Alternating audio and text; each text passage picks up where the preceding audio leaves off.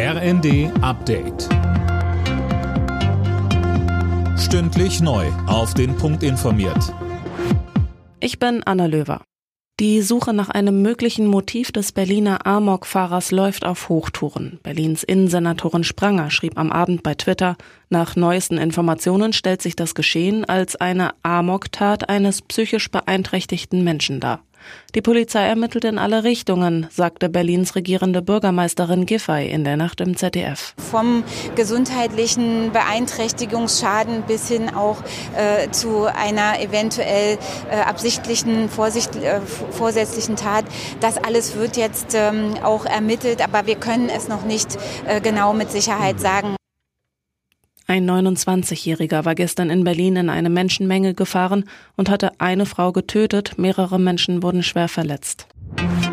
Das EU-Parlament will das Ende der Verbrennermotoren einläuten. Die Abgeordneten in Straßburg stimmten dafür, ab 2035 nur noch Privat-Pkw und leichte Nutzfahrzeuge ohne Diesel- oder Benzinantrieb neu zuzulassen.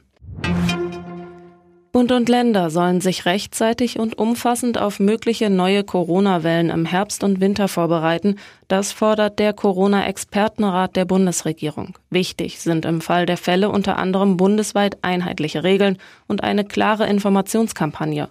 Kinder sollen aber weiter in Schule und Kita gehen können. Dazu sagte Gesundheitsminister Lauterbach. Die Schulschließungen haben erhebliche Nebenwirkungen für die Kinder gehabt. Wir werden Schulschließungen und auch also Kitaschließungen vermeiden können. Ich glaube nicht, dass das noch einmal angemessen sein könnte und da stimme ich auch mit der Einschätzung des Expertenrates überein.